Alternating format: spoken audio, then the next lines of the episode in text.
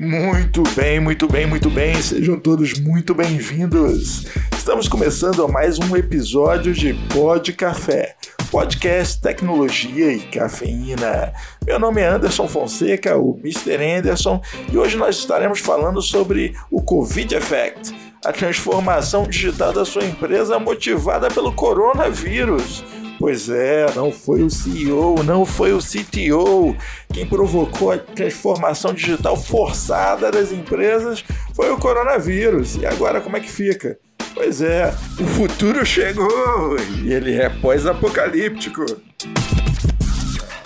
Aqui com vocês é Guilherme Gomes, account manager da Access Software, e como já diria o Renato Russo, o mundo não é mais como era antigamente. Então, assim, tudo está mudando e a gente vai ver hoje como o, o Covid-19 afetou e vai afetar nossas vidas aí nos próximos meses.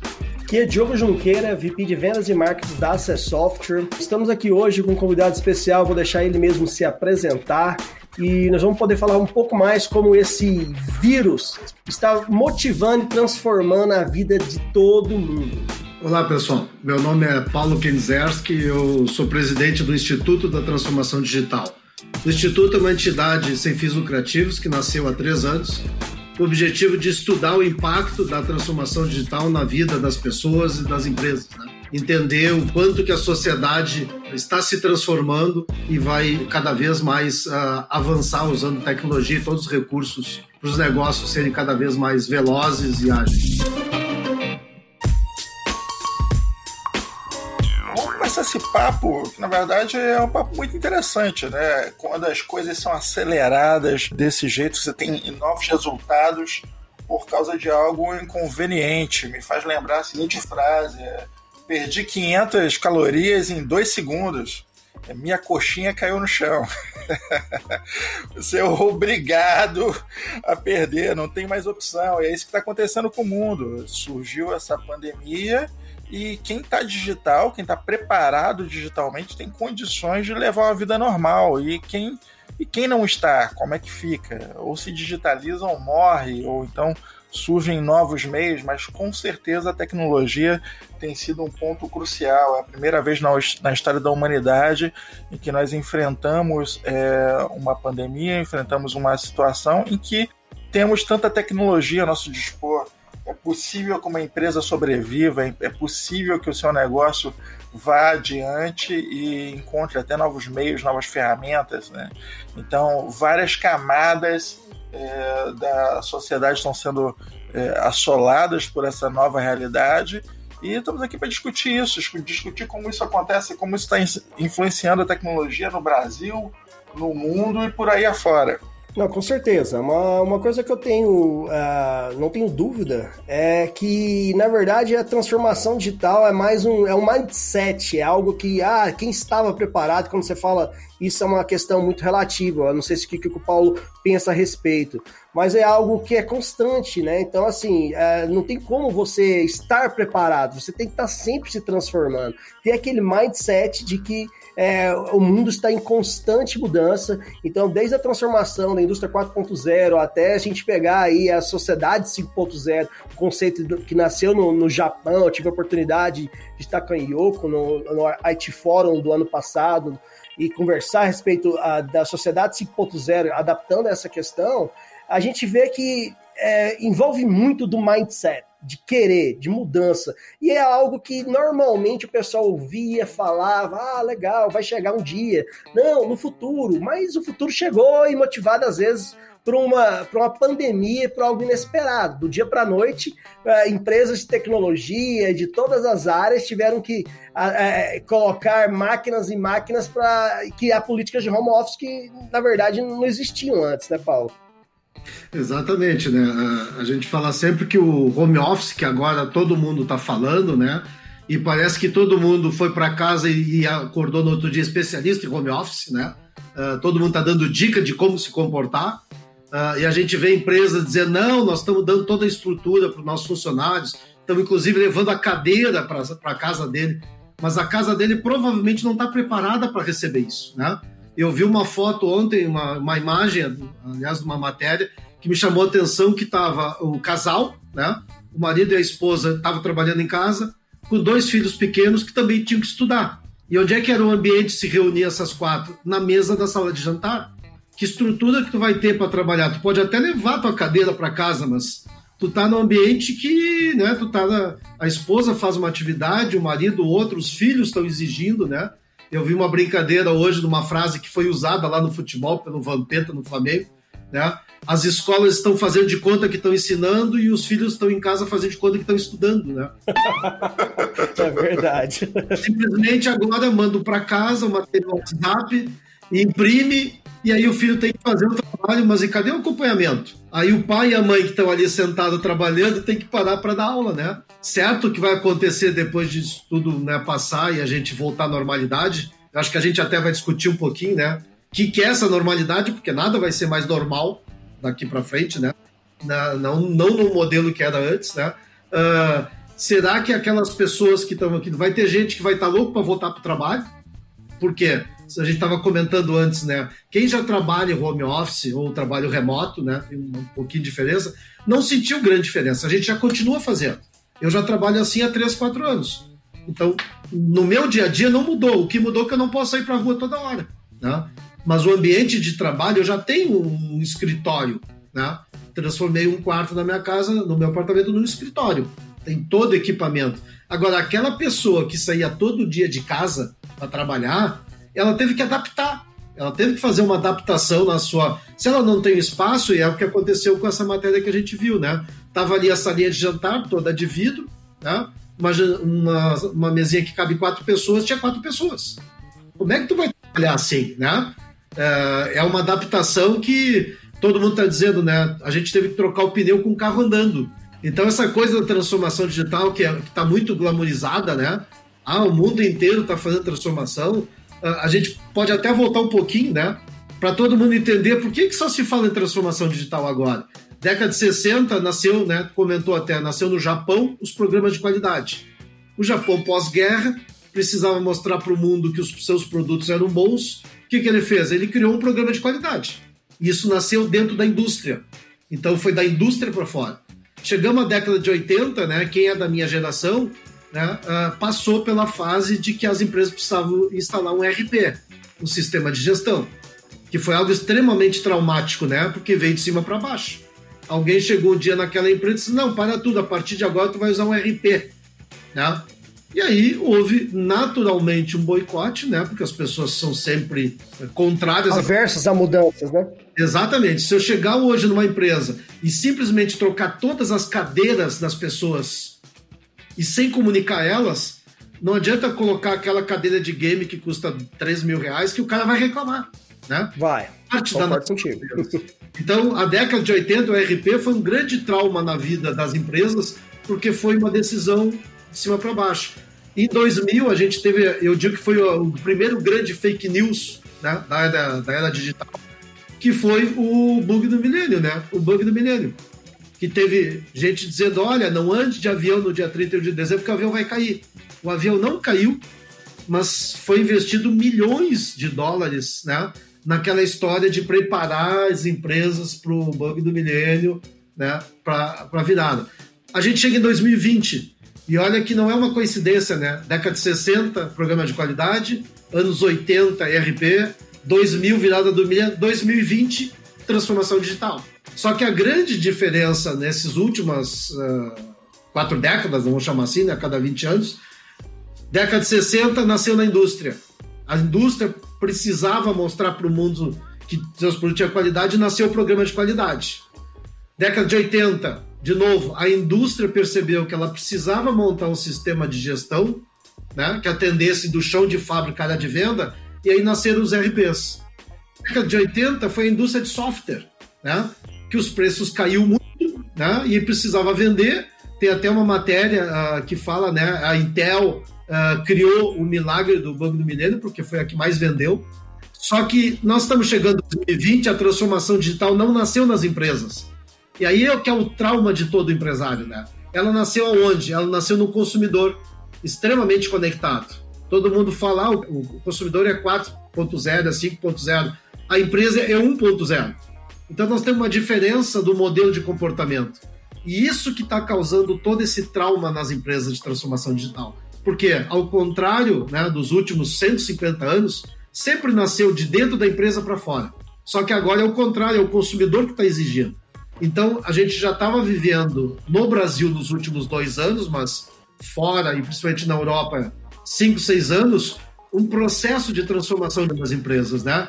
Tentando entender quem é esse consumidor, o que, que ele está fazendo, porque ele está conectado 24 horas e as empresas não estão preparadas para isso. Então a empresa, ela pensa que ela está colocando tecnologia, está fazendo transformação. Uh, o Instituto faz um estudo sobre maturidade digital, a gente avalia 25 itens, e esse estudo eu não falo com a empresa, porque se eu for perguntar para a empresa, se eu perguntar para ela, ah, vocês estão usando ferramentas digitais? Ah, estamos. O estudo mostra um dado que eu acho que é, é, o, é o ponto central disso. 90% das empresas estão usando o WhatsApp. Então elas estão usando uma ferramenta digital, né, moderna, que todo mundo usa. Só que ao mesmo tempo que 90% delas estão usando, 99,9%, e a gente já fez estudo com quase 5 mil empresas, elas continuam atendendo no WhatsApp em horário comercial. Então o que, que é isso? É uma empresa que ela está usando ferramentas digitais, mas ela está pensando de forma analógica. Ela continua abrindo as portas às 9 da manhã, né? 8 horas, 9 horas, fechando às 18 horas. Só que o consumidor está conectado 24 horas do dia. Então, se eu entrar, como eu entrei essa semana, no site às 11 da noite, eu não quero esperar o outro dia o horário comercial. E aí o coronavírus, né? O que, que aconteceu com ele? Ele fez que as empresas todas fechassem as portas, e elas não estavam preparadas para isso, né? Poucas estavam, né? Como vocês comentaram. Ah, algumas empresas são mais digitais, né? Então elas continuaram, já tinham uma operação de e-commerce, já faziam um trabalho. Isso tanto de perfil de negócio quanto de infraestrutura também, né? Porque temos alguns negócios hoje que já nascem com esse perfil novo, nesse né? perfil digital, e tem outros que é, a infraestrutura está preparada. Você falou um negócio muito interessante que é o público-alvo, né? A, a população, né? Tem aquela frase: o artista vai onde o povo está, né? O que acontece? Hoje o teu, o teu consumidor ele não está batendo na porta da tua loja, da tua. Não, ele está no sofá de casa, sentado com o celular na mão e ele quer ser atendido de lá. Aliás, eu vou nem dizer sofá de casa, porque você falou um negócio fantástico, o cara tá levando a cadeira do trabalho para casa. tá de sacanagem. O cara leva a cadeira embora. Então ele tá lá sentado na cadeira que ele levou da empresa para casa, ele, tá, ele quer ser atendido. E antes esse atendimento era uma pizza que o cara pedia, agora não é mais uma pizza, agora é tudo. Abre a porta, Mariquinha. Eu não abro, não. Sai pra lá com esse corona. Vou ficar nessa poltrona sem a contaminação. Abre a porta, Mariquinha. Antes ele era o consumidor que pedia pizza, pedia o lanche. Ele agora virou o, a empresa atendendo o usuário em casa, né? Uh, eu fiz uma contratação do serviço e a menina na, na ligação me disse: Olha, o senhor, não, o senhor me desculpe se ouvir alguns barulhos estranhos, porque eu estou lhe atendendo de casa. uma empresa sempre trabalhou com uma estrutura física gigantesca, né? E aí eu, tipo, vou aproveitar e vou conversar com ela, né? E aí eu fui conversando, né? Tá, como é que tu tá reagindo? Ah, a gente estranhou muito no início, porque eu ia todo dia para a empresa, me deslocava. Então, esse impacto, né, que não foi natural, porque as empresas não decidiram isso, né? Eu digo sempre assim, ó, a transformação está acontecendo por uma necessidade, não por entendimento. A empresa não. Concordo. Eu vou fazer transformação digital. Não. Né, veio de cima para baixo, né? Veio pelo, pelo, pelo Covid. Então... É, o que o Anderson fala que a gente está fazendo uma pocket home office, a gente comprou a transformação digital, já foi, não tem tempo mais, a gente não está fazendo um, um teste. Isso já foi aplicado e enfiado a goela abaixo. Você queira ou não, a transformação digital bate na tua porta e já foi. Não, e, e aí que tá. É, é, eu acho que bateu a necessidade de transformação digital, mas as empresas, a, a, eu vou dizer que a grande maioria não estavam preparadas. Então, assim, é igual o Paulo comentou. De repente, é, eu vejo, vi bastantes restaurantes na minha região que não tinham nem é, a entrega de iFood, grandes restaurantes de nome, entendeu? Eles tiveram que começar a fazer o nome deles para entrega em aplicativos, iFood, Uber Eats, depois que, que aconteceu o coronavírus. Eles não se preocupavam com isso. Por quê? Porque os restaurantes que estavam sempre cheios, estavam sempre lotados, precisavam de reservas, etc. De um dia para a noite, não, aquele faturamento já era. E aí? Eles tiveram que começar a fazer atendimento. Tô falando num segmento básico, que já tem estrutura pronta, de terceiro. Agora você coloca isso para redes de supermercados. Eu mesmo estou evitando ir no supermercado. Se eu posso comprar online, vou comprar online. Material de limpeza, eu só compro na Amazon ou, ou na Magazine Luiza e assim por diante. Eu, eu, eu não quero é, ficar saindo para ir em um lugar ou outro numa situação dessa. Eu quero facilidade na minha mão. E aí até grandes bancos, né? Você pega aí os bancos digitais, tanto que mudou o perfil, a concorrência em relação a esses bancos. A facilidade de abrir uma conta digital hoje, você tá com cartão de crédito, tá tudo funcionando, estou falando de minutos.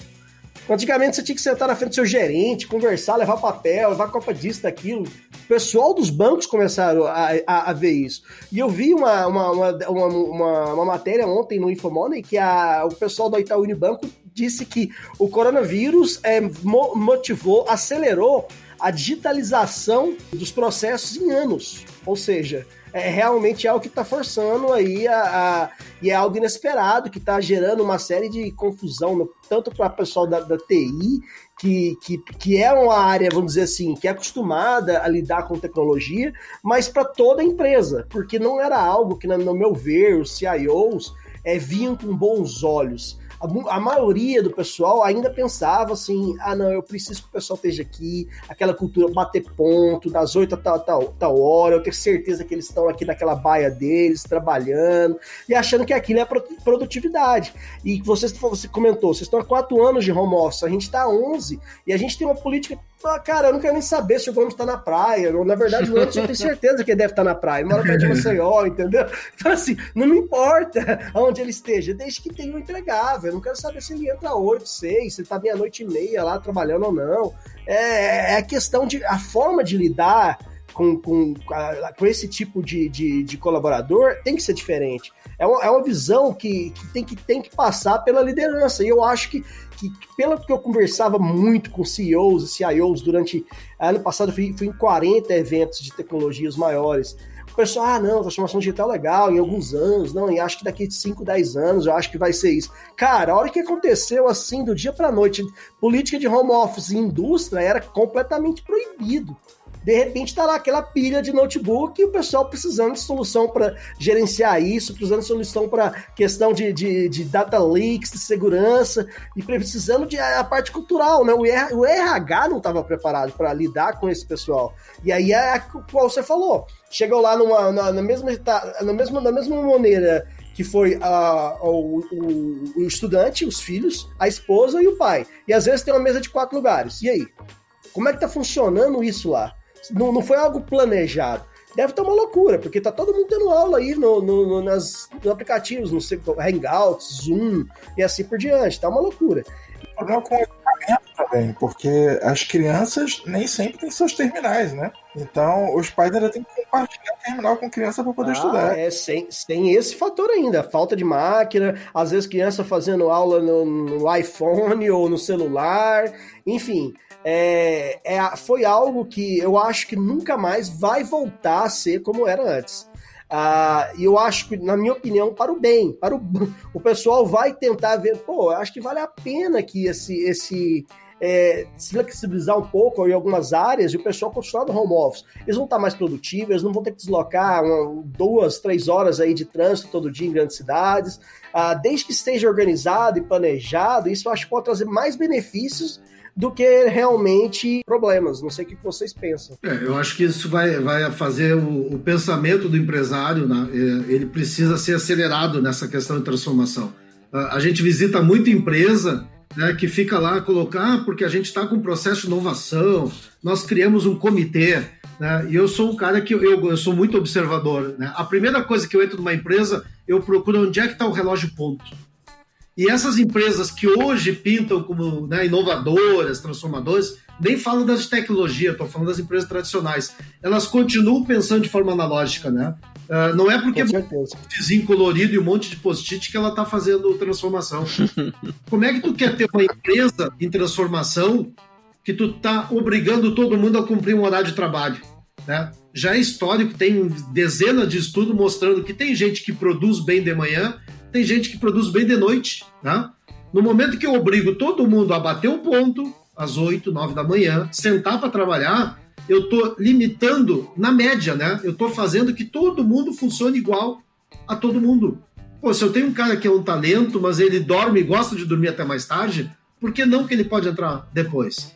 Com a questão do home office, né? Por maior que exista o controle, eu conheço empresas, teve empresário que disse para mim assim, não, descobri um software maravilha, eu sei a hora que ele liga o notebook. Então, se ele não ligar até as nove da manhã, é porque está dormindo de meu amigo, se ele puder dormir até as 10, se ele tiver que te entregar um relatório que seja às 11 da manhã, qual é a diferença dele ter feito às 5 da madrugada ou às 9 da manhã? O que interessa é que ele vai te entregar às 11. É o entregável. É o entregável. A gente sempre fala, é o entregável. Esse tipo de pensamento é, não é um home office. O cara acha que a, a casa do, do, do funcionário é, é não, virou uma filial dele, né? Só faltou lá ir lá na junta comercial. É um ferial, ó, vamos bater ponto, que é- faz parte aqui da nossa infraestrutura. mandando até a cadeira. É, cara, manda cadeira. Nada mudou. Eu conheço empresa que a telefonista liga para os funcionários para saber se eles estão acordados. Nossa. Aí a gente separa um pouquinho home office e trabalho remoto, né? O que, que é home office? É a pessoa que está indo fazer um trabalho na sua empresa em casa, né? Que nem precisa ser necessariamente em casa, né? Isso é outra que eu já ouvi. Ah, mas eu sei se o cara está em casa ou não. Mas peraí, se o cara tem que produzir, o que que tem, né? Como o Anderson está na beira da praia lá, o que que tem dentro É lógico. é. O que, que tem que ser um beach office, né? Pode ser um beach office, pode ser um hotel office, pode Ele tem que entregar, ele tem que ser produtivo e entregar algo de qualidade. Né? Isso está se percebendo, porque o empresário ele perdeu um pouco desse poder, esse controle, né? De que ele olhava todo mundo na empresa, ele sabe quem bate o ponto. Uma das coisas que, o- que o Instituto faz, ele faz um trabalho dentro das empresas, né? Que é a gente chama uma mentoria e transformação. A gente sempre busca o recurso humanos para dentro dessa discussão e normalmente ele está apartado disso, né? O grande problema da transformação digital é que, como a gente está falando de pessoas primeiro, né, tem que mudar a cultura, tem que começar pelos recursos humanos. Né? E normalmente começa pela TI, então recursos, né? Ele de novo não entrou nesse avião, ele ficou do lado de fora e não participou. E aí a gente sempre pergunta, uma das perguntas-chave que tu pode perguntar para qualquer empresa, mais inovadora que seja, como é que tu trabalha a questão de promoção do teu ambiente de trabalho? Aquela pessoa que falta muito, ela concorre à promoção? 99% dos casos eu escuto não. Então tu não está premiando a qualidade do trabalho, tu está premiando a pontualidade. Então, cara que eu não produzo nada, mas eu bato o cartão todo dia no horário, né, 10 minutinhos antes de começar a trabalhar, eu vou concorrer à promoção. Eu posso não produzir nada, mas eu estou concorrendo porque a regra lá do passado era isso, né? O que, que é o bom funcionário? É o cara que chega 10 minutos mais cedo, que nunca se atrasa, que nunca. Tá, ele é bom ou ruim? Não, não importa, ele tem que cumprir essas regras. Se ele não cumprir, ele já está fora do, do processo de avaliação, de promoção. Então, a grande discussão que a gente traz é: as empresas não estão buscando talentos, elas estão buscando empregado. Em inovação e transformação digital, como é que tu vai atrair alguém, né, dessa geração mais jovem, que ela está buscando empresas com propósito, né, que ela quer crescer? Na minha geração, eu tenho 59 anos, estou na portinha de 59. Estou quase no grupo de risco, né? Agora é assim, né? Ah, olha, eu sou grupo de risco ou eu não sou grupo de risco, né? Abre a porta, Mariquinha. Eu não abro, não. Tô trabalhando aqui em casa, tô toda descabelada, de pijama e pé no chão. Abre a porta, Mariquinha. Ah, o, o que, que acontece nisso nas empresas? As empresas não estão buscando talento, elas estão criando regras, né? Que é a mesma regra de quando eu fui contratado há 30 anos atrás. Continua igual. Processo de, seleção ele é extremamente analógico. Ele, ele pensa no passado da pessoa. Né? Eu vejo empresas querendo contratar um gerente de transformação digital que exige que ela tenha no mínimo 10 anos de formado. Mas para quê? Se a transformação está começando agora, por que, que eu preciso ter alguém que se formou há 10 anos atrás? Né? Eu preciso de alguém que tenha habilidade do momento, não conhecimento do passado. Exato. E às vezes é, é alguém que 10 anos atrás não tem um mindset das novas tecnologias, da nova onda, né? Então, assim, de um dia para noite surge uma rede social nova, um TikTok que às vezes a, a, alguma empresa tem que se promover lá, a usar aquilo ali como ferramenta. E é algo que ano passado talvez ninguém sabia o que, que era TikTok. Hoje eu vejo minha filha toda hora fazendo dancinha no TikTok. E aí, quem tá fazendo é, é, merchan lá? Quais empresas estão investindo lá já, entendeu? Porque, isso, querendo ou não, são instrumentos de marketing aí que, que faz parte da transformação digital. Eu tenho certeza que, que investir lá para um público-alvo X, eles vão ter algum, o resultado, né? E isso aí, eu, muitas vezes eu observo que às vezes o pessoal quer realmente pegar as mesmas estratégias analógicas e aplicar no mundo digital. Ah, não, vamos fazer esses banners assim, vamos aplicar e vamos lançar para tudo que é lado. Isso aí às vezes não, não acontece. Então, o marketing digital também, em muitas empresas, é muito fraco. Ah, quando você pensa no content marketing, no inbound marketing, que, que envolve uma série de fatores aí que já engloba essa parte de transformação, de entender, focado no, no customer centric, né, vamos dizer assim, é, já não acontece em muitos lugares, né? E é algo que já deveria estar acontecendo há muito tempo. E eu vejo todo mundo falando isso. Não, nós temos realmente um projeto de transformação digital e tá, tá acontecendo com um grupo de estudo. É, eu queria realmente. Eu, que pena que eu não estou tendo a oportunidade de encontrar esses, esses mesmos pessoal nos eventos, mas eu queria perguntar como é que tá aquele grupo de estudo de transformação digital que você não comentou no ano passado. Não, é, é algo que a gente vê bastante é, é o pessoal tentando trazer os projetos analógicos para o mundo digital e achando que isso é transformação digital. O mesmo processo, com, na mesma linha.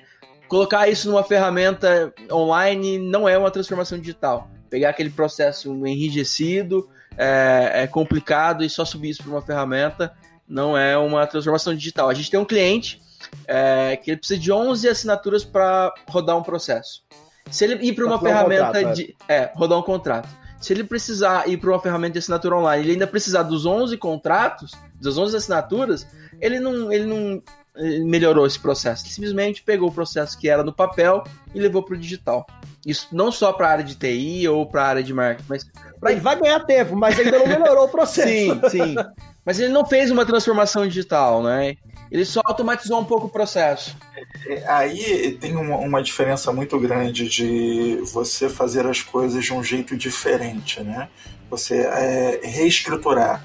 Não é só você simplesmente copiar e, e colar do, do, do analógico para o digital. Né? Semana passada saiu aí nas redes um, um artigo sobre o, Elon Musk é, contratando gente para departamento de inteligência artificial lá da Tesla e o critério dele é: eu não tenho critério. Se o cara é bom, eu contrato. Não quero nem saber se o cara tem segundo grau. Ele vai fazer um hackathon na casa dele, né? E, vai, e basicamente não importa o que o cara é, é, formado ou não, vai ter um hackathon na casa dele e de lá. Se ele passar nos testes, cara, o cara pode ter 12 anos de idade, tá? Ser um, um, um gênio e ele vai ser contratado, entendeu? O cara sabendo fazer é, é, é, é parte de skills, né?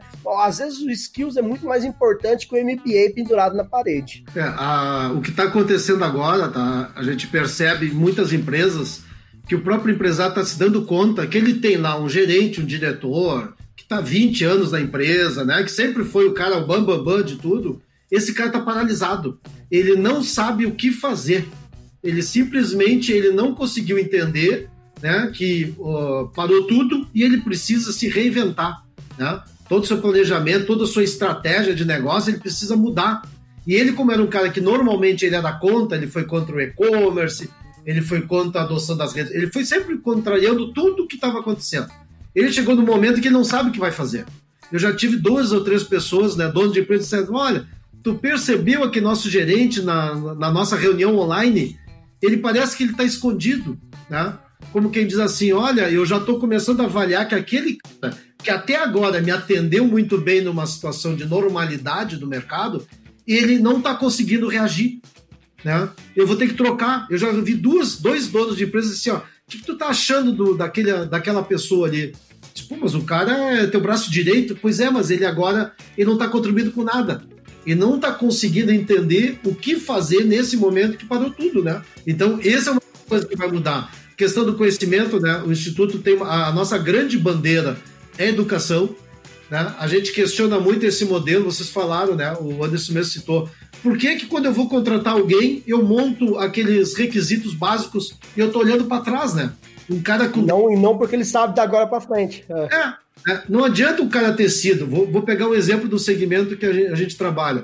Né? Ah, mas o cara é corretor há 30 anos. Construiu todo o império, vendeu tudo. Mas há 30, de 30 anos até hoje mudou. E o que está acontecendo hoje, né? O Gomes falou da questão do contrato. Vou pegar um exemplo, né? Uma, para que, que serve uma imobiliária hoje num prédio bacana? O que, que faz uma pessoa entrar numa imobiliária? Pegar a chave para visitar um apartamento para alugar, porque se for para comprar, o corretor já vai junto. E depois ele volta lá para entregar documentos e assinar um contrato. Precisa uma imobiliária ter um prédio? Ela poderia estar tá fazendo a mesma coisa que vocês colocaram Há 10 anos eu trabalho home office. Eu poderia uh, marcar um horário para visitar o imóvel, né? visito o imóvel, eu encaminho os documentos online, assino ele online, tem validade jurídica hoje, e eu recebo depois. Por que, que nasceu o quinto andar? Ele não nasceu pensando no passado das imobiliárias, né? E ele é uma empresa que nasceu não de alguém que trabalhava no setor. Para mim, a, a grande ruptura do nosso mercado normalmente funciona assim: alguém monta uma indústria, e aí dali sai dois ou três funcionários que aprendem, vão embora e criam a sua indústria, vão, vão construindo né, os clusters de negócios na, na mesma região.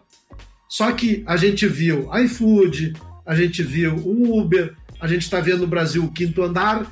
São empresas que nasceram não pela experiência dos seus fundadores. Né? O Quinto Andar são dois caras que eram da área de, de, da área de finanças. E por que, que o Quinto Andar hoje está matando quase tudo que é imobiliária? Por quê? Ele não avalia o passado. Tem uma palestra que a gente faz que a gente coloca duas pessoas. Uma pessoa de 40 anos com 10 anos no mesmo emprego e um jovem de 20 anos que trocou nos últimos dois anos seis vezes de emprego. E a gente pergunta: se vocês fossem dono da imobiliária, aquele cara que faz análise do, da condição financeira, para quem que vocês iriam alugar o imóvel? Para aquele cara que tem estabilidade, né? Pô, o cara está 10 anos, né? Ele, vai, ele tem condição de pagar, ele não vai perder o emprego hoje. Só que o mundo mudou. Né? Se os dois perderem emprego ao mesmo tempo, aí eu vou dar um dado do, do, do nosso Ministério do Trabalho. O cara de 40 anos, com 10 anos de estabilidade no emprego, ele vai levar oito meses e meio para voltar para o mercado de trabalho. Aquele outro que trocou seis vezes em dois anos, ele leva 24 dias para voltar para o mercado de trabalho. Para quem que o quinto andar vai alugar o imóvel? Para aquele que vai voltar para o mercado em menos de um mês que não vai deixar de ser inadimplente. Aquele cara que está 10 anos no mercado de trabalho, ele vai levar 8 meses para arrumar um emprego. Porque ele é um cara, a não ser que ele tenha, né, fora da curva, ele tenha continuado estudando, ele está continuando se aperfeiçoando, não é o que acontece um cara que está 10 anos num cargo sênior, né, naquela zona de conforto, eu sou o chefe, eu estou bem tranquilo aqui. Se ele perde o emprego, ele vai ter dificuldade para voltar. Então, a imobiliária tradicional olha o passado, a Quinto Andar olhou para o futuro. E aí ela se transformou num unicórnio no Brasil, né? Por quê? Porque os donos não eram cara de imobiliária, os donos eram cara da área financeira. Então eles usam o mesmo modelo quando alguém vai pedir o dinheiro no banco. Né? E aí o que está acontecendo com os bancos tradicionais? Né? Não adianta fazer marketing e ir para o país, pro país da, das maravilhas, quer dizer, para o Facebook, dizer que o mundo é lindo, que a empresa se digitalizou, porque não é que acontece. Né? O Instituto foi abrir uma conta num banco, né, um banco famoso, todo vermelhinho, que não é o Bradesco, né? Uh, abre, abra sua conta digital. Ah, maravilha, né? O que, que eu posso fazer por você hoje? Eu quero abrir minha conta. Aí tu preenche todos os dados que, que pedem no site. No final tu recebe um e-mail 48 horas depois, dizendo pegue os originais dos documentos e leve. Isso é um negócio sensacional. Totalmente digital, né? Totalmente digital. E aí? O que, o que eu vejo é do, dois pontos que, que é fundamentais, e quando você comentou, por exemplo, do quinto andar.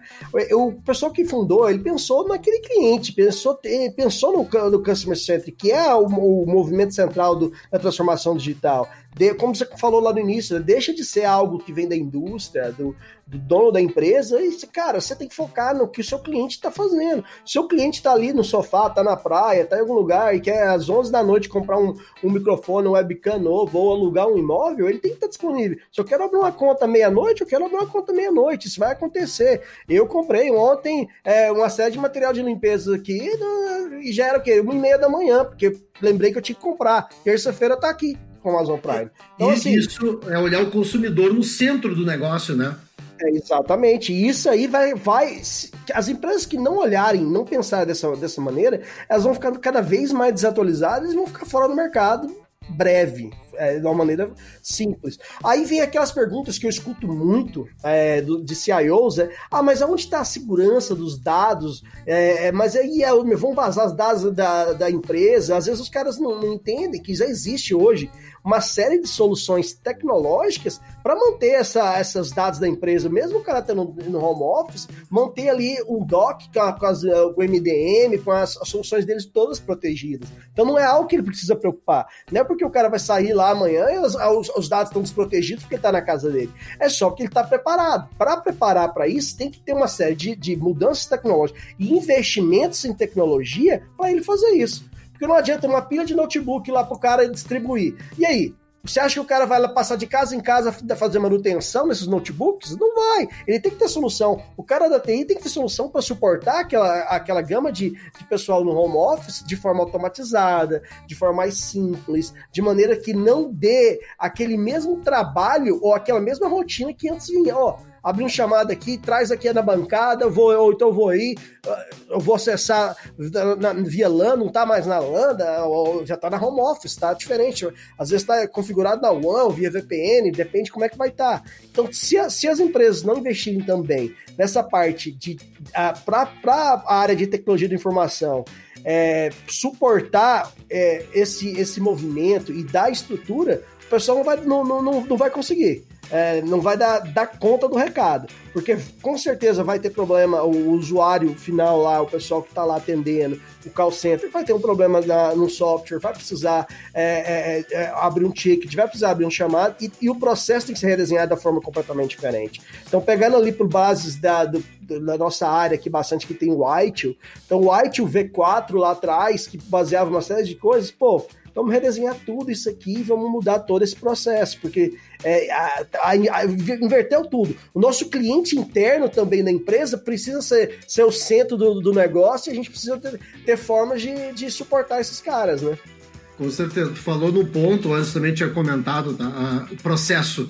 Se a gente olhar quais são os três grandes elementos da transformação digital, a experiência do consumidor, né? aquilo que a gente já comentou, o consumidor está conectado 24 horas.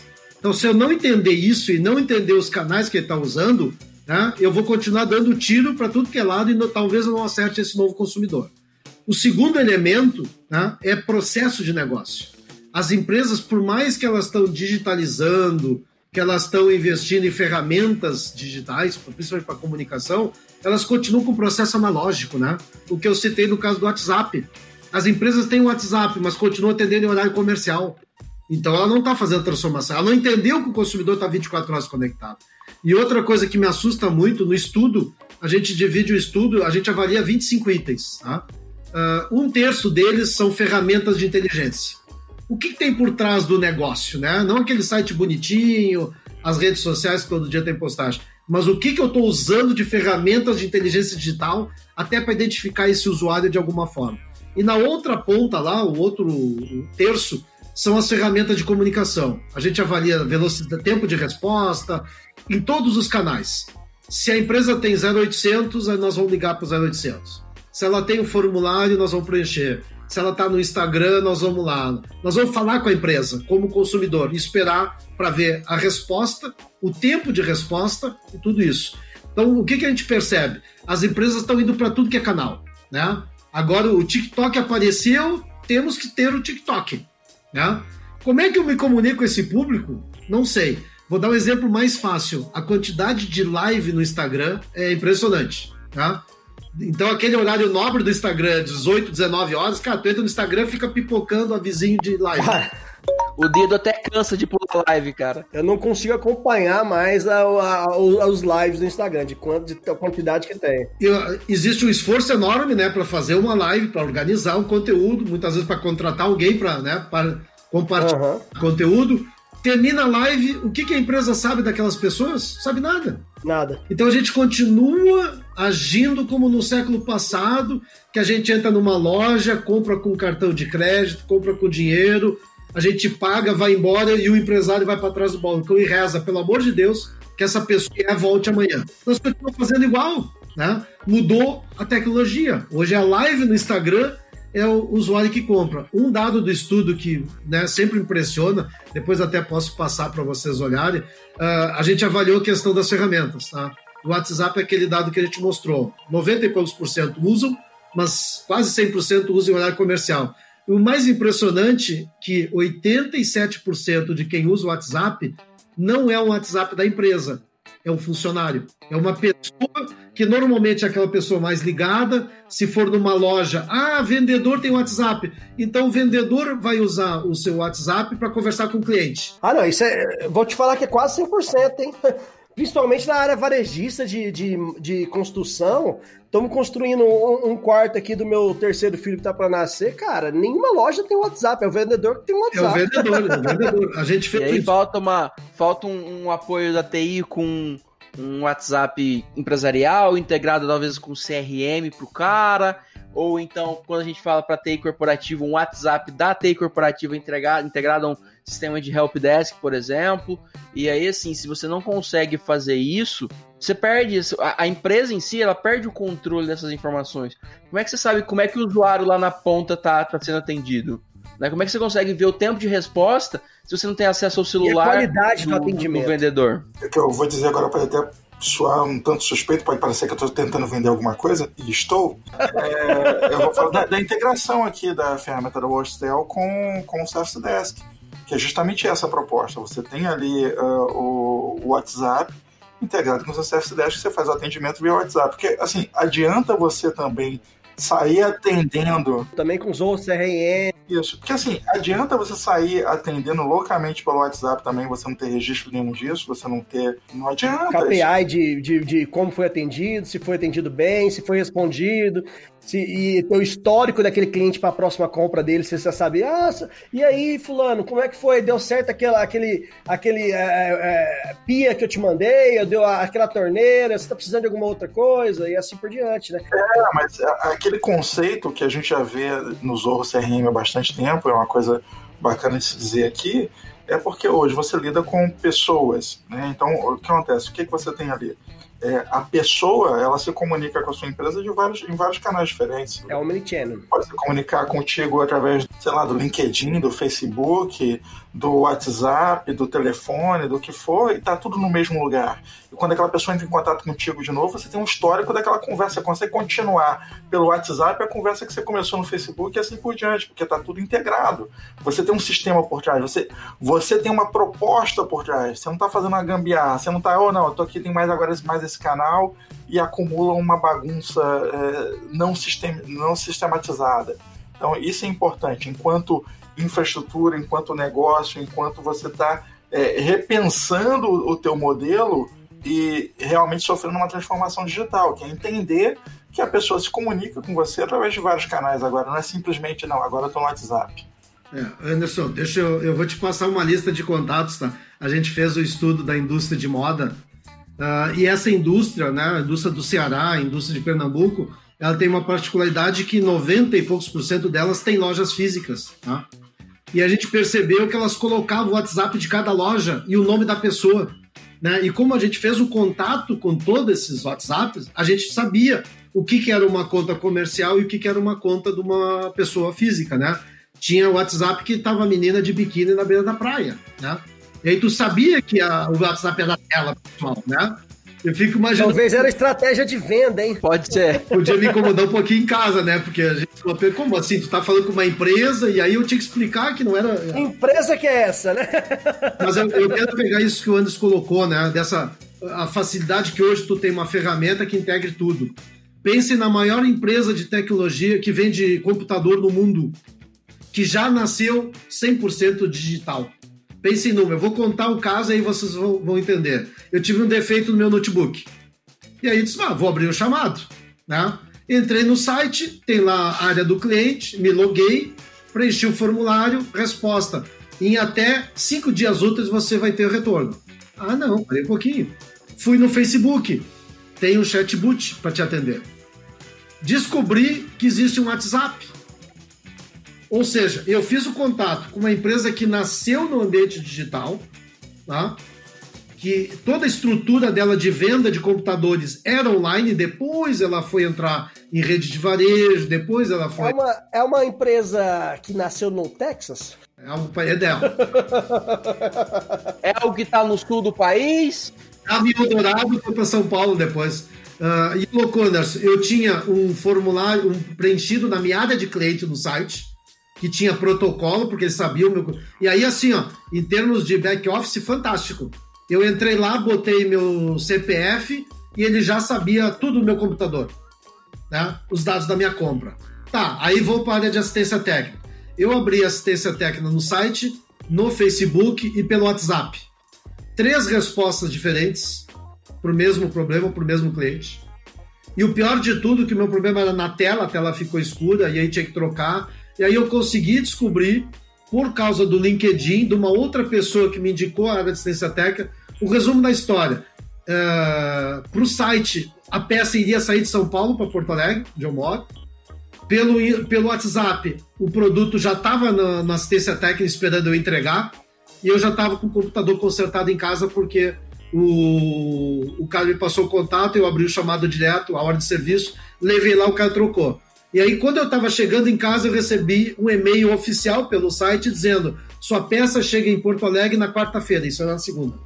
O senhor pode levar lá que em até 15 dias úteis eles vão entregar o equipamento. Ou seja, o cliente é o mesmo, a situação é a mesma, mas como eles começaram a abrir canais de atendimento, eles não conseguiram colocar isso no único lugar. Não, isso é uma, uma maluquice. Uma na, na, maluquice, é uma maluquice para uma grande empresa não ter, não ter um, um sistema de gestão omnichannel e não ter um processo igual, independente de onde está sendo atendido, é uma loucura. Eu dou print, mostro, mostro em eventos porque ninguém acredita quando a gente não, e o pior é que talvez tenham quatro telas de computador chegando lá. Né? Então imagina o custo que, que isso vai gerar para a empresa. Além da, da insatisfação do usuário, ainda tem um custo, porque eu acredito que eles devem ter enviado essas quatro telas para assistência técnica que ia te atender. É, e a a explicação é que a assistência técnica, a peça só vem só vem de São Paulo para qualquer lugar do Brasil depois de entrar um pedido.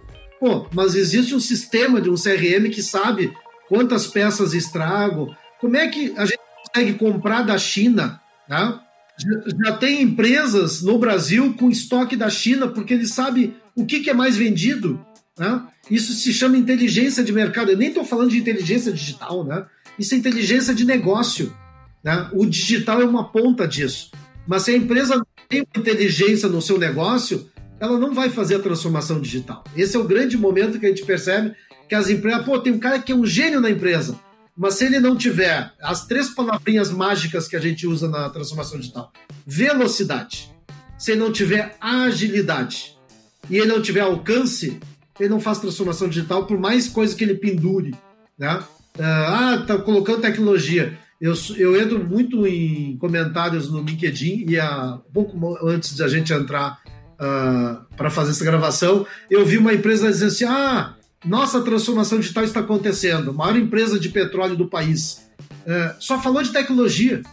Me deu vontade de dizer assim: puxa, mas eu, como consumidor, quando eu vou num posto da tua marca, eles não sabem quem eu sou. Aí a gente tem um outro concorrente que tem, para mim, o melhor programa de fidelidade do mundo, que vamos pensar o que, que é essa empresa. Cara, tu vai abastecer combustível no teu carro. Eles sabem tudo da tua vida. Né? Eles têm um programa de fidelidade que se transformou no grande CRM do negócio dele. Eu viajo todo mês para Santa Catarina, 5, 6 horas de carro, e eles vão me apontando qual é o posto que tem no trajeto para abastecer da mesma bandeira. Então, tem empresas que estão entendendo a mudança do consumidor, estão mudando o seu processo, né? Porque eu digo assim, pô, um posto de gasolina há 20 anos, Tu entrava, abastecia, pagava e ia embora. É. Tem o maior CRM do país, né? Eh, Se eu demorar a abastecer, eles vão me avisar, olha, seu Paulo, tô sentindo tua falta. E aí as grandes redes, né, que tem uma tecnologia por trás, rede de varejo, supermercado, que citou, não sabe quem é o cliente.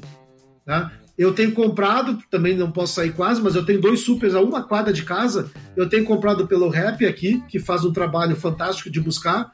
E o supermercado, que deve estar numa fase mais ou menos boa, né? ah, Ele não sabe quem eu sou. Então, quando a gente voltar, teoricamente, àquela normalidade daqui a pouco, esse super, ele provavelmente vai quebrar. Porque ele não entendeu que esse é o momento dele saber quem é o cliente dele. Ele não sabe quem é o cliente dele. Né? Ele continua botando a vizinho na porta, fazendo anúncio em tudo que é lugar. Não que, não que outras plataformas não gerem resultado. Mas no momento que tu sabe quem é teu cliente, tu tem que te comunicar com ele. Tá? Ah, A gente pergunta no, no estudo, a gente avalia todas as empresas que a gente fez contato no WhatsApp, eu posso contar nos dedos de uma mão quantas voltaram a falar comigo. E o contato é de alguém interessado numa compra de um produto daquela marca. Então, ele fez uma parte do trabalho. Alguns, né, me responderam. Mas e depois? Não houve nenhuma ação de relacionamento. Então, quando a gente fala no segundo elemento, que é processo de negócio, o processo tem que ser mudado. Vou para o terceiro elemento ali, modelo de negócio. Tá? A, grande, a grande discussão que a gente leva para a empresa é pare de pensar com a cabeça de industriário, pare de pensar com a cabeça de varejo. A gente precisa pensar como uma empresa digital. No momento que a gente começa a pensar como uma empresa digital, a gente não pensa como uma indústria, porque a indústria tem aquele modelo de processo. Já foi o tempo que alguém fabricava, alguém distribuía e alguém vendia. Quais são as empresas que estão se dando relativamente bem e, sobre, e vão sobreviver esse período? Aquelas que entenderam isso. Né? Tu pega uma indústria de calçados que aqui no Sul demitiram, o mercado demitiu 5 mil pessoas, nós vamos encontrar na outra ponta o Marezo, que não demitiu e está contratando. Porque ele disse o seguinte: eu me preparei antes, não para a pandemia, porque ninguém sabia o que ia acontecer, mas eu me preparei para a transformação digital que estava acontecendo. Então ele se preparou.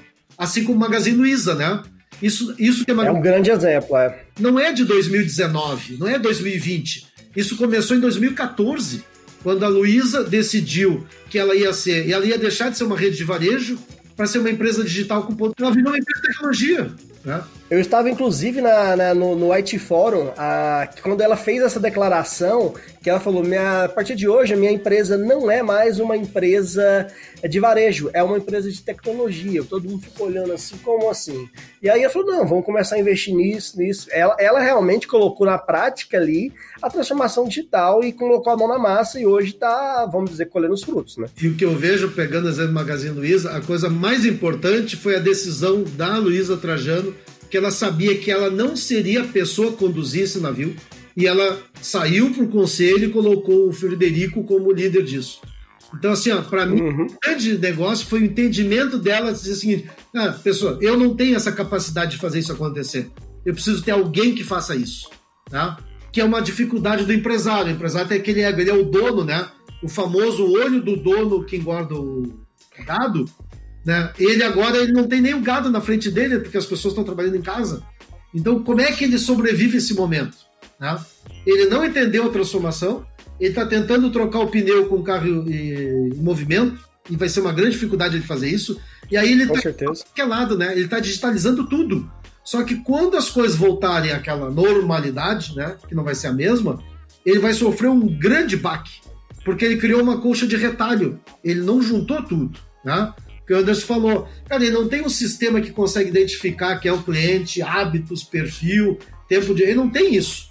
Ele foi colocando coisa, ele foi pendurando lá. Tem que ter e-commerce, então vamos colocar. Vamos vender no iFood? Vamos vender no iFood. Eles foram botando pra tudo que é lado.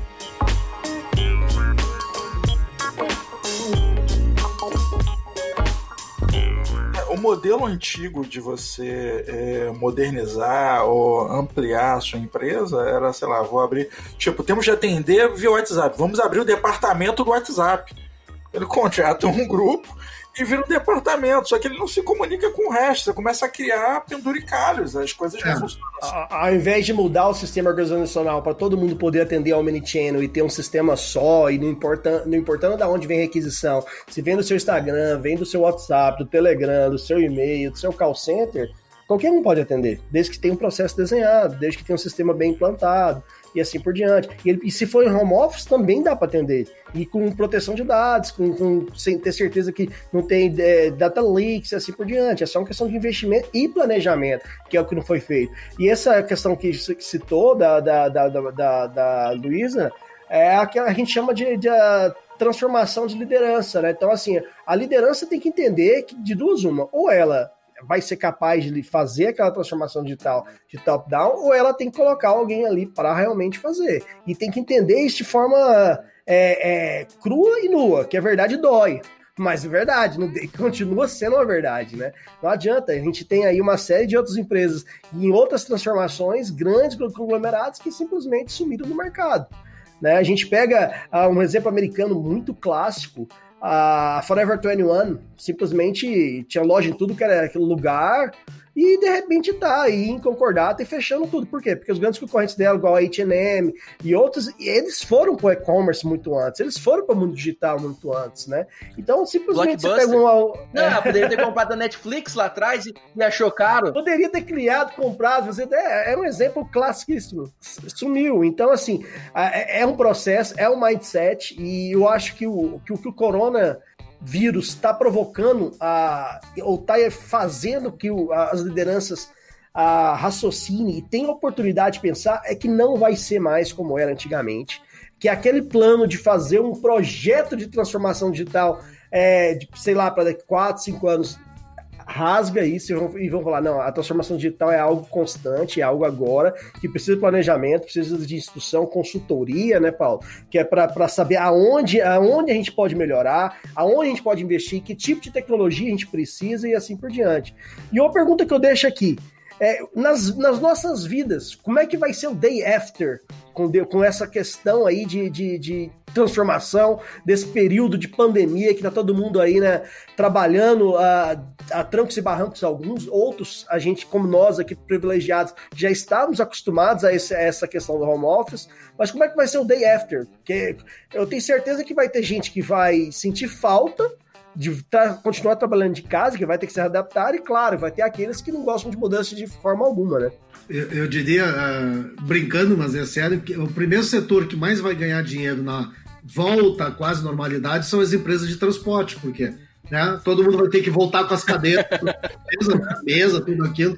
Então, essas são as empresas que primeiro vão ser beneficiadas, né? Mas tirando essa, essa brincadeira, né? O que a gente percebe, né? Ah, o mundo não volta mais ao que era. É- nem de 8 a 80, né?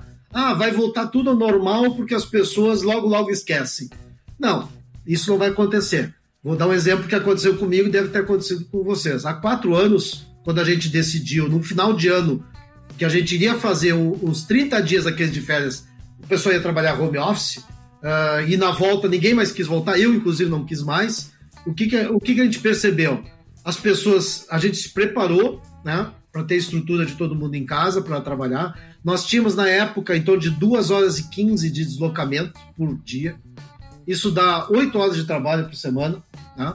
Então, assim, ó, é, é uma hora perdida. Que a pessoa todo dia tem que sair de casa para trabalhar, vai voltar. Aí a gente percebeu assim, não, vamos trabalhar dessa forma. Então foi algo que aconteceu antes, né? Agora foi meio atropelado. Então a gente vai perceber que muita empresa vai se dar conta que o cara vai olhar o seu custo fixo vai dizer assim, ó, por que, que eu preciso estar nesse prédio?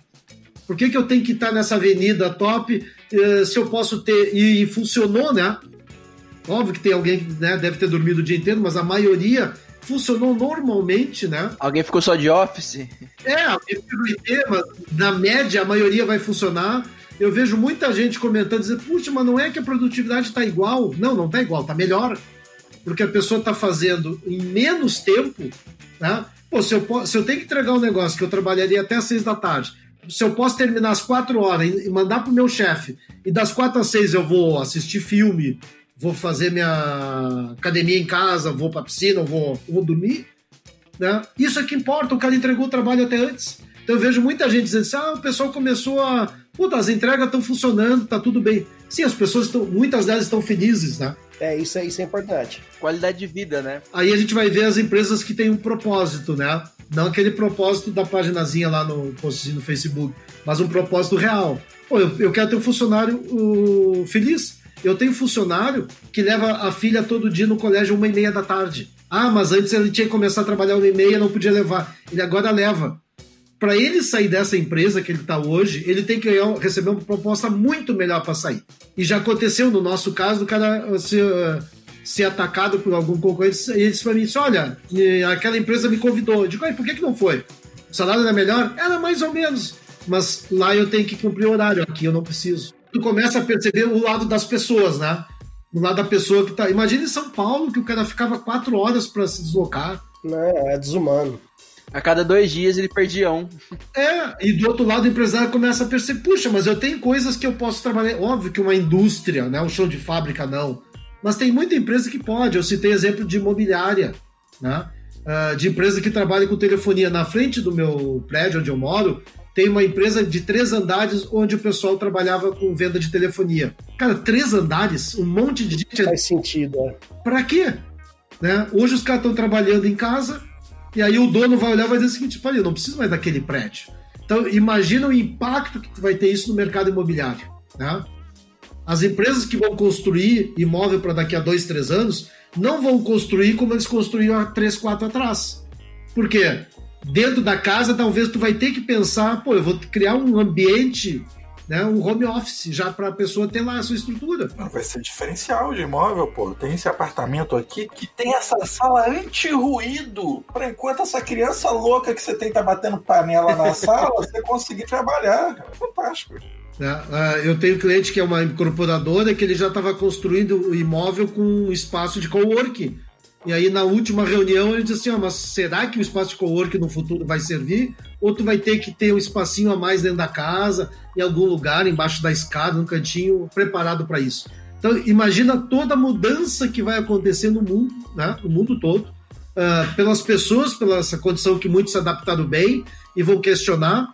Eu tenho certeza que vai ter gente que vai voltar à normalidade e o patrão vai dizer volta todo mundo para a empresa. Ele talvez queira procurar um lugar onde ele vai trabalhar dessa forma.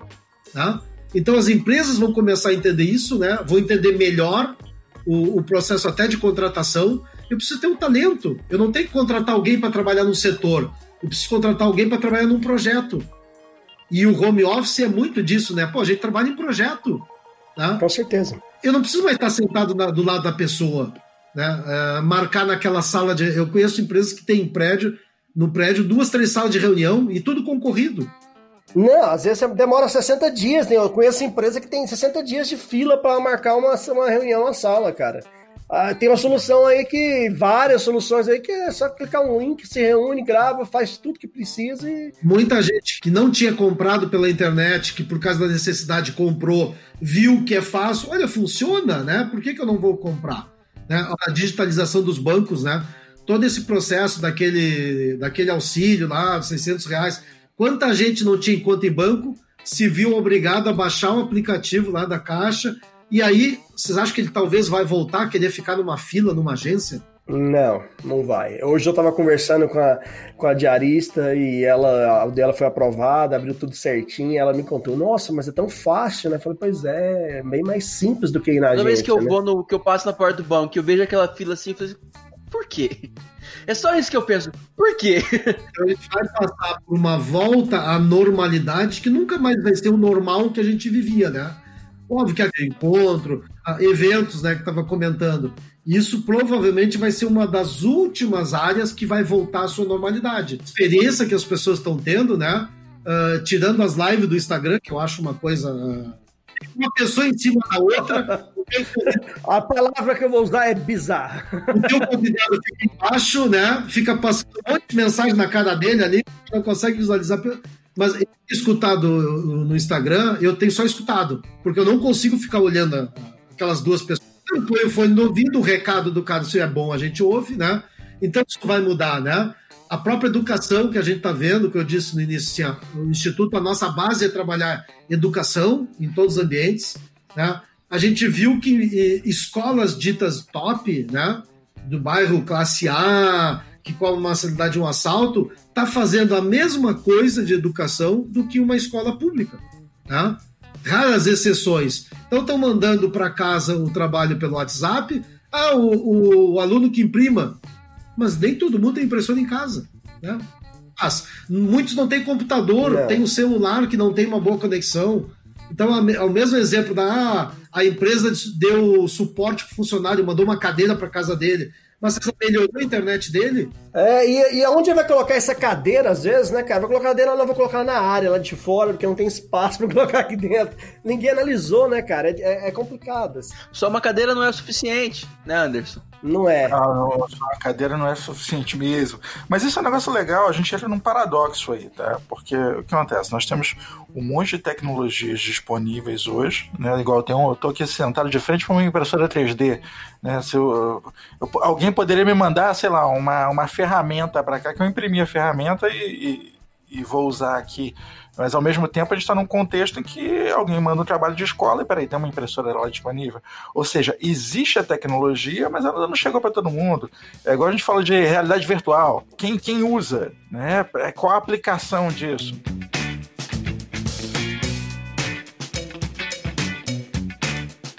Mas isso da educação é, é, a base de tudo, né? E a gente percebe como a gente não estava preparado para isso, né? Há muitos anos se fala em educação à distância, o EAD, educação à distância, as universidades muitas tinham isso, mas o que, que a gente percebia, né?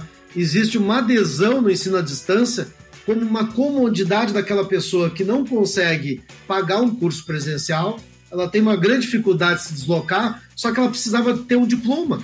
É, aí a, a, gente esbarra num, num, problema até político no Brasil, né? Porque é, o EAD foi um mecanismo político para você popularizar ali o curso superior, espalha por aí, tá valendo e, e, vamos que vamos. Todo mundo na faculdade, olha, sub, olha os gráficos, que tem, tem uma coisa fantástica, olha os números como melhoraram, melhorou absurdo. Vamos, vamos riscar a linha da pobreza. Não dá esse cartãozinho aqui, ó, agora que você saca esse dinheiro, saiu todo mundo da linha da pobreza do dia pra noite. Maravilha! Então, assim, Brasil funciona muito muito assim, né? E aí a gente esbarra num problema de infraestrutura. tava lendo um artigo sobre a Estônia, que ela lá, lá eles são top em digital, em mundo digital, eles têm, sei lá, três serviços que dependem da pessoa ir no local para realizar. É, casamento e divórcio e mais um. Até agora com o Covid, até, até certidão de nascimento eles já estão fazendo online. Mas qual que é a estrutura do país? Lá, 99% da população tem internet banda larga a gente trazer isso para a realidade do Brasil, a gente não tem 90% da população nem com saneamento básico. Quanto mais com um, nível de conectividade de uma internet DSL, para eles conseguirem fazer as conexões e fazer estudar, por exemplo. Às vezes a pessoa não tem nenhum computador, às vezes não tem nenhum celular, né, para fazer essa, essa conexão. Então, assim. Não, celular não. no Brasil, o cara pode ser pobre, mas celular ele tem. É igual a é, antena parabólica antigamente. Todo mundo tinha, não tem dessa não. A gente volta àquela discussão, né, do cliente no centro, né? A educação, ela tem que tomar por base não pensar assim, ah, porque nós precisamos ter altas tecnologias, nós precisamos entender que o nosso perfil de aluno, vou pegar o aluno de ensino médio, é um aluno que ele mora na periferia e ele tem, mas ele tem um celular, então a gente tem que pensar na educação que atenda ele no equipamento que ele tem. Não pensar na maravilha, né? Não achar que todo mundo tem uma impressora em casa, que vai poder imprimir o seu trabalho. E como é que devolve depois?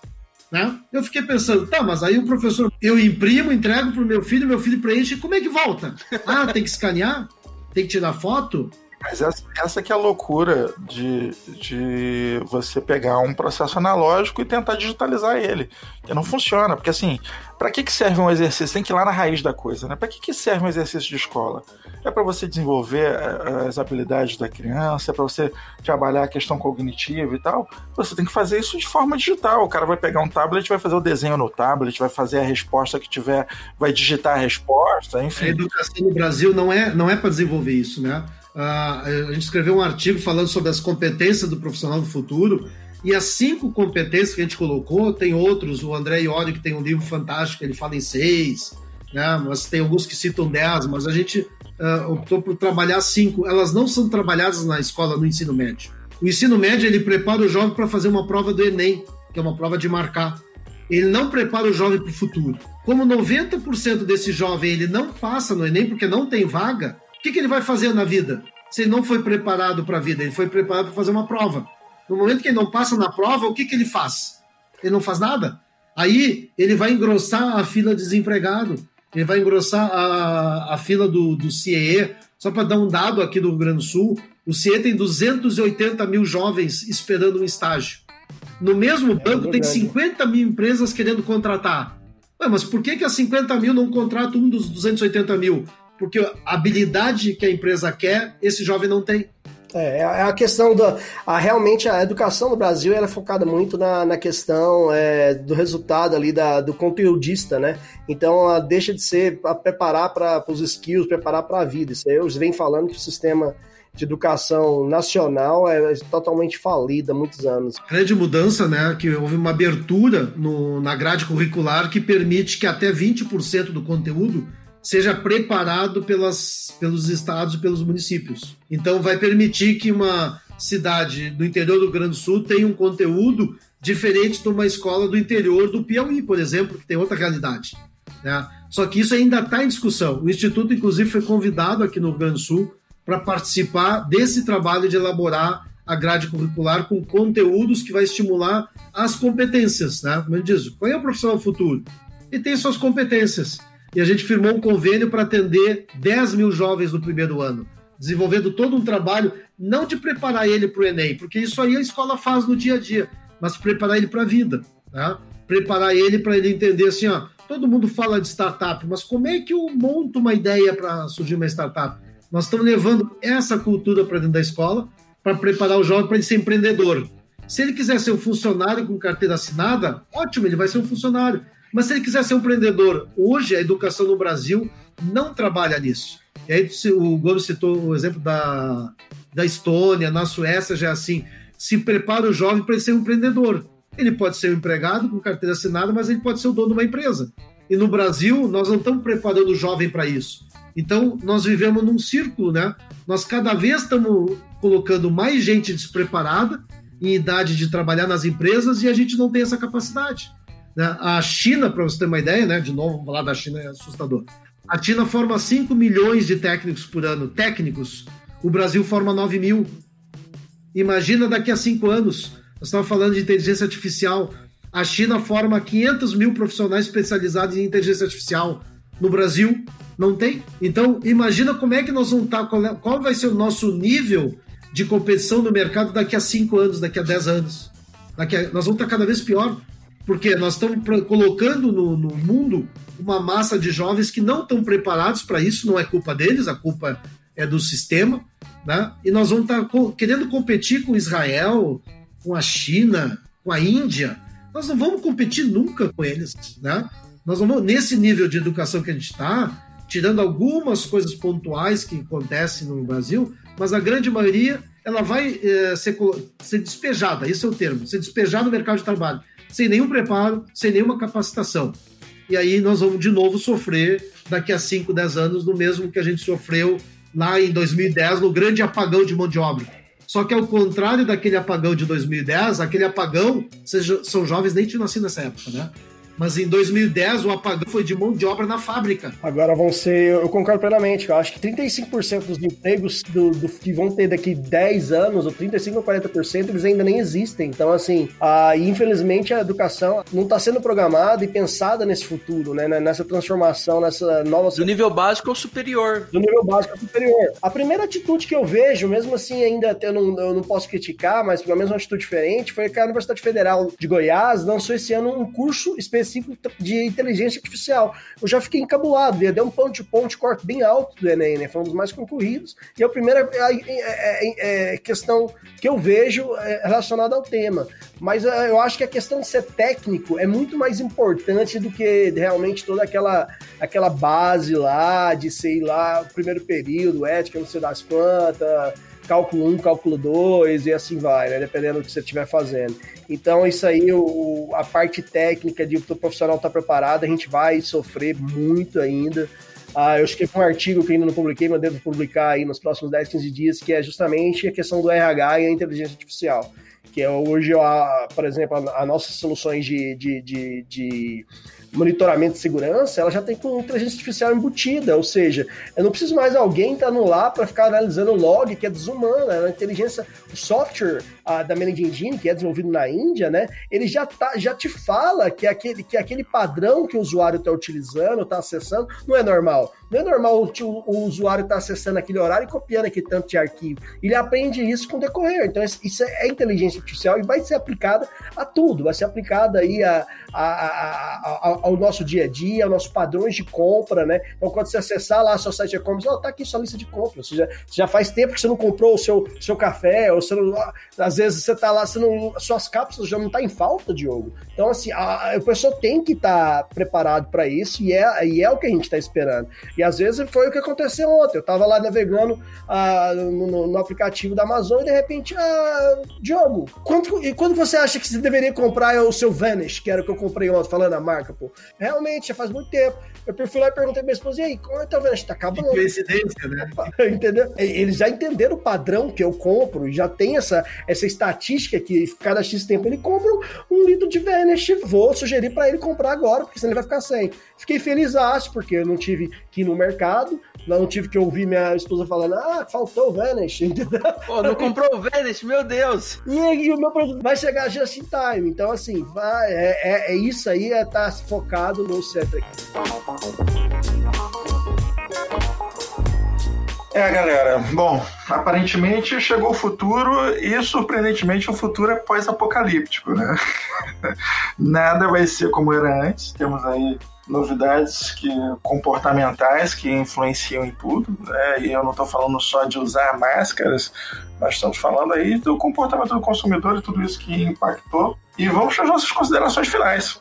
Hoje o conteúdo foi bem legal, acho que o Paulo deu uma abrangência bem boa para a gente sobre uh, como as coisas estão, como elas deveriam estar e não estão no momento, né? Como a gente está, uh, como o mundo está um pouco atrasado nessa transformação digital, mas acredito que o mundo vai mudar para melhor. Acredito que aí é um ponto positivo do Covid, vamos dizer assim, né? Um ponto de transformação positivo. Acho que a transformação digital tem tudo para facilitar a nossa vida e melhorar o nosso dia a dia. Acho que o home office já, já é uma realidade. A gente já tá aqui há 11 anos e Diogo, você não vai me tirar do home office nunca mais. e é assim, eu acho que é isso. Essa transformação, uh, a gente pode tirar um ponto positivo do Covid é, apesar de todos os outros ser horríveis, mas acho que esse é um ponto positivo que essa transformação acho que vem para melhorar e ajudar a gente no dia a dia. Perfeito, pessoal. A, a gente entende que a, a Covid-19 vai causar uma transformação em toda a sociedade, né? E a gente tem, por mais traumático que tenha sido, né? Tem sido ainda, a gente precisa tirar algumas lições. A gente percebe que a sociedade, né? Ela, ela vai se transformar, né, muito mais por necessidade do que por entendimento, mas a gente vai perceber é, assim como todo mundo sempre início de ano fala sobre tendências, né? A gente tem algo, algumas tecnologias que elas uh, tomaram uma aceleração muito grande. A própria inteligência artificial que a gente comentou vai ser cada vez mais utilizada e a gente percebe que principalmente a área de saúde, né, ela vai sofrer uma grande transformação digital por tudo que aconteceu e está acontecendo. Então, uh, a gente entende que uh, o recado final é esse: a gente precisa estar atento, né? E aí eu convido todo mundo a acompanhar no Instituto. A gente tem o que a gente chama de é, hashtag Insights Transformadores. São dicas, conteúdos, vídeos. E a gente tem uma série de eventos, né, uns webinars, que a gente aborda todos os temas que interessam as pessoas uh, eh, para sua vida, para sua família e para o seu ambiente de negócio. Então fica o convite para vocês conhecerem o Instituto aí, uh, visitar o site institutodatransformação.com.br. E foi um prazer ter conversado com vocês. Parabéns pelo programa. Ô Paulo, muito obrigado você pelo aceitar o nosso convite. É, foi um prazer receber aqui para discutir um tema tão atual e tão é, necessário, né? Que está todo mundo vivendo a transformação digital. Antes, falar de transformação digital era algo de ah, o futuro, mas o futuro chegou e chegou por causa de um vírus, né? Então, assim, foi um prazer uh, receber o seu conhecimento aqui no nosso podcast. Tenho certeza que nossos ouvintes vão gastar bastante, vai agregar bastante valor aos nossos ouvintes, aos nossos futuros ouvintes e assim por diante. Ah, na parte de tecnologia, a gente, nós da C Software que estamos à disposição para auxiliar a todas as empresas de qualquer área, na parte de privacidade, de trabalho remoto, de back office, para TI, auxiliar nessa transformação digital, pode contar com toda a nossa equipe. E precisando de alguma consultoria aí, o Paulo e o Instituto de Transformação Digital está disponível para auxiliar e fazer essas perguntas, lembrando sempre que a, a, a transformação digital tem sempre o consumidor como o centro, que fica esse o recado e o mindset.